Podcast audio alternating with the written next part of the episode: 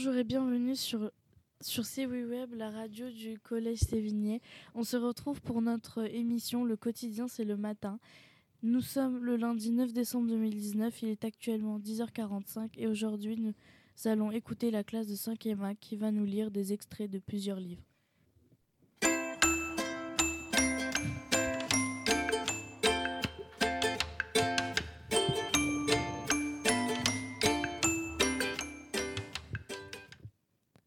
Les parents posèrent leurs outils contre le mur et, poussant la porte, s'arrêtèrent au seuil de la cuisine. Assises l'une à côté de l'autre, en face de leur cahier de brouillon, Delphine et Marinette leur tournaient le dos. Elles suçaient le bout de leur porte-plume et leurs jambes se balançaient sous la table. Alors? demandèrent les parents. Il est fait ce problème? Les petites devinrent rouges. Elles ôtèrent les porte-plumes de leur bouche. Pas encore, répondit Delphine avec une pauvre voix. Il est difficile, la maîtresse nous avait prévenu. Du moment que la maîtresse vous l'a donné, c'est que vous pouvez le faire. Il y a déjà deux heures qu'on cherche, dit Marinette. Eh bien, vous chercherez encore. Vous y passerez votre jeudi après-midi. Mais il faut que le problème soit fait ce soir. Et si jamais il n'est pas fait, ah S'il n'est pas fait, tenez, j'aime autant ne pas penser à ce qui pourrait vous arriver. Vous avez entendu un extrait de Marcel Aimé nommé Le problème des contes du chat perché en 1946 avec comme musique de générique Another Happy Ukulele Song.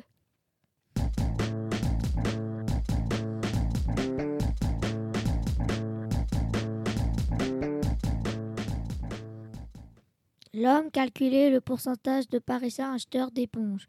Il regarda un taxi s'arrêter à sa hauteur, une femme en sortit, les jambes très fines, puis son manteau en fourrure blanche. Certainement pas une femme à entrer dans le pourcentage.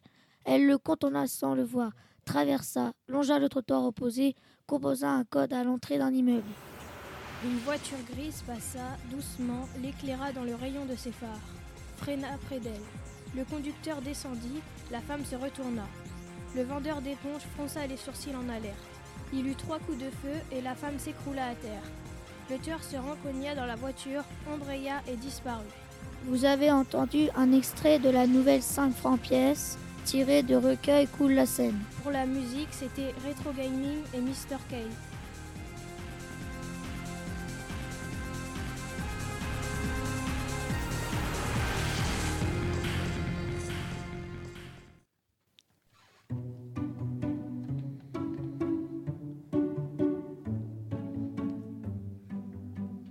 Jeudi 12 janvier. La forêt est fantomatique, pleine de brunes denses d'où se détachent des grosses lianes. C'est beau J'entends seulement le bruit aigre de milliers de cigales et le ululement de quelques oiseaux de nuit.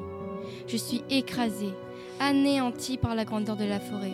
Ainsi surprise à l'aube, je continue la chasse, me dirigeant vers la crique, espérant y découvrir quelques gibiers venant s'abreuver. Rien. Les premiers vols de perroquets passent, le jour est levé. Dans la crique, je trouve un crabe, je l'embroche, c'est toujours ça, et la chasse continue. Nous venons de vous lire un extrait du livre Journal d'un explorateur disparu, écrit par Raymond Moffet en 2014.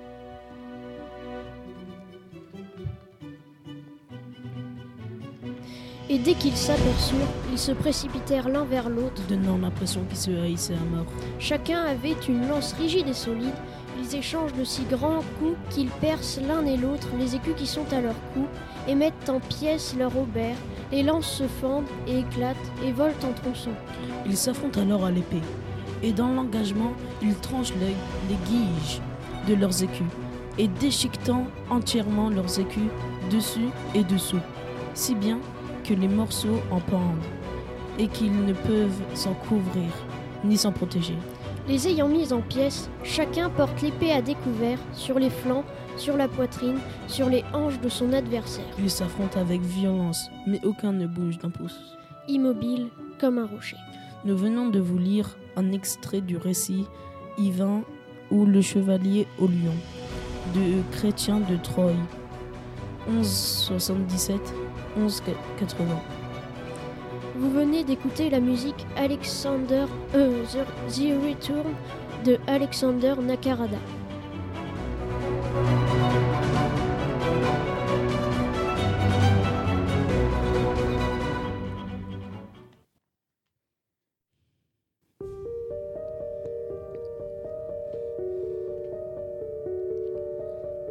Les parents posèrent leurs outils contre le mur et, poussant la porte, s'arrêtèrent au seuil de la cuisine.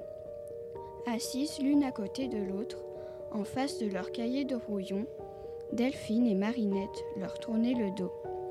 Elles suçaient le bout de leur porte-plume et leurs jambes se balançaient sous la table. Alors demandèrent les parents. Il est fait ce problème? Les petites devinrent rouges. Elles ôtèrent les porte-plumes de leur bouche. Pas encore, répondit Delphine avec une pauvre voix. Il est difficile. La maîtresse nous avait prévenus.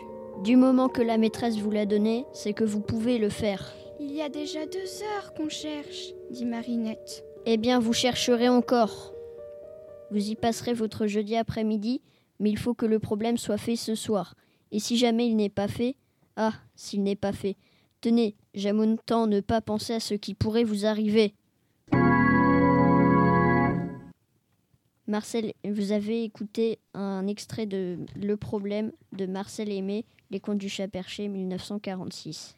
La musique qui nous a accompagnés pour notre lecture s'appelle Petit pantin au cœur de glace de l'AI.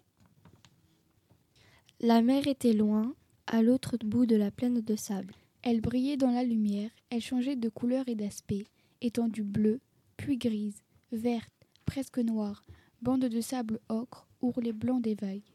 Daniel ne savait pas qu'elle était si loin. Il continua à courir, les bras serrés contre son cœur, le corps cognant de toutes ses forces dans sa poitrine. Maintenant, il sentait le sable dur comme l'asphalte, humide et froid sous ses pieds. À mesure qu'il s'approchait, le bruit des vagues grandissait, emplissait tout comme un sifflement de vapeur. C'était un bruit très doux et très lent, puis violent et inquiétant comme les trains sur les ponts de fer, ou bien qui fuyait en arrière comme l'eau des fleuves. Nous vous, nous vous avons lu un passage de Monodo et autre histoire. Celui qui n'avait jamais vu la mer de l'Ecclésio.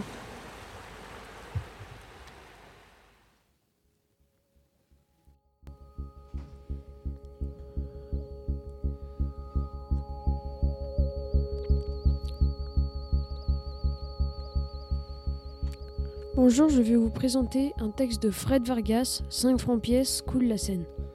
L'homme calculait le pourcentage de Parisiens acheteurs d'éponges. Il regarda un taxi s'arrêter à sa hauteur. Une femme en sortit, les jambes très fines, puis son manteau en fourrure blanche.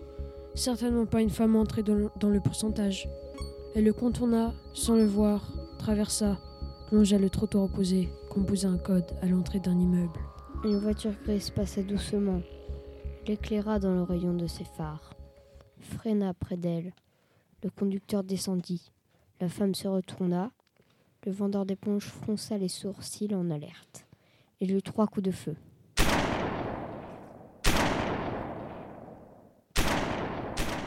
Et la femme s'écroula à terre. Le tueur se rencogna dans la voiture, embraya et disparut. Euh, il y avait une musique qui nous a accompagnés tout au long, c'est la musique scène.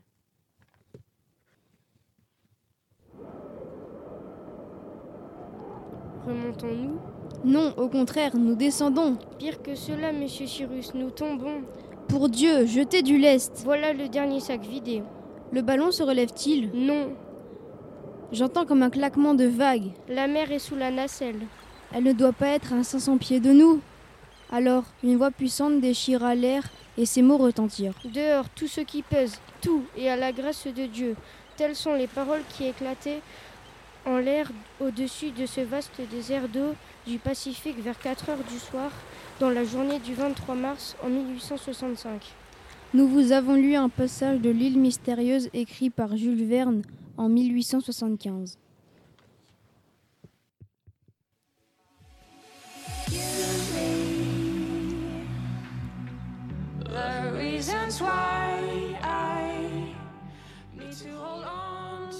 Le conducteur se battait aux côtés de Monsieur Fogg quand une balle le renversa.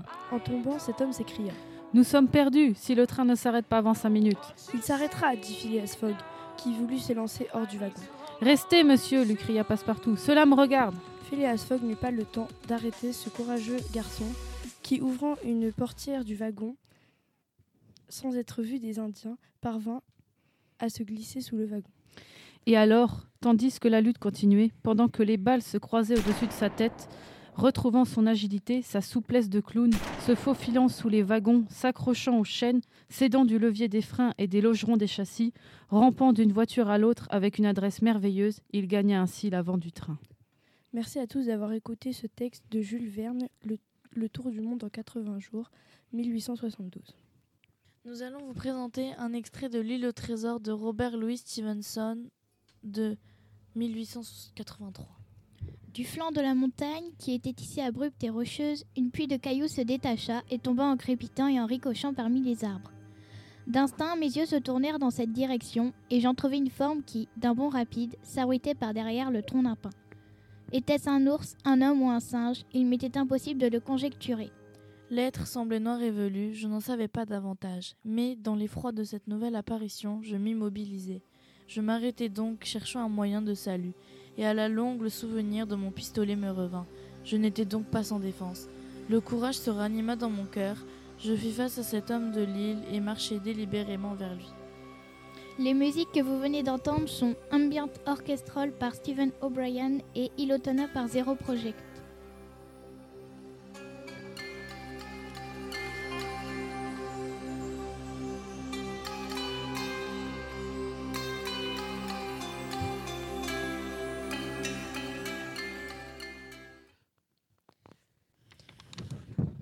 Maintenant, c'est l'heure de vous lire un extrait du conte du chat perché intitulé Le problème, écrit par Marcel Guémé. Les parents posèrent leur outil contre le mur et, poussant la porte, s'arrêtèrent au seuil de la cuisine. Assises l'une à côté de l'autre, en face de leur cahier de brouillon, Delphine et Marinette leur tournaient le dos. Elles suçaient le bout de leur porte-plume et leurs jambes se balançaient sous la table. Alors demandèrent les parents. Il fait ses problèmes. Les petites devinrent rouges. Elles ôtèrent leur porte-plume de leur bouche. Du moment que la maîtresse vous l'a donné, c'est qu'il vous pouvez le faire. Il y a déjà deux heures qu'on cherche, dit Marinette. Eh bien, vous chercherez encore, vous passerez votre jeudi après-midi. Mais il fait ses problèmes soient faits ce soir. Et si jamais n'est pas fait, tenez. Ah, s'il n'est pas fait, tenez, j'aime autant n'est pas penser à ce qu'il vous pouvez le avoir. Nous allons vous lire un extrait de, de Philippe Souplot. Le nom est L'infini Le soleil baissait déjà à l'horizon et les pêcheurs n'avaient encore rien pris. Ils commençaient à s'inquiéter lorsque soudain un jeune garçon cria qu'il sentait quelque chose remis au bout de sa ligne. Il était entraîné par un très gros poids et il avait du mal à la tenir. Les autres pêcheurs vinrent à son secours et tous se mirent à tirer sur la ligne. Jusqu'à ce que, épuisés et hors d'haleine, ils réussissent à ramener sur la berge un animal qui n'était ni un phoque ni un veau, mais un peu des deux à la fois. Euh, ils frissonnèrent d'horreur, car sans l'avoir vu auparavant, pas un des pêcheurs n'ignorait que cette bête étrange était le petit du terrible Vunupi. Notre émission, le quotidien, tous les matins, vous avez entendu pour le générique Smiley Bing Big Bang. Rendez-vous dans deux semaines à la même heure.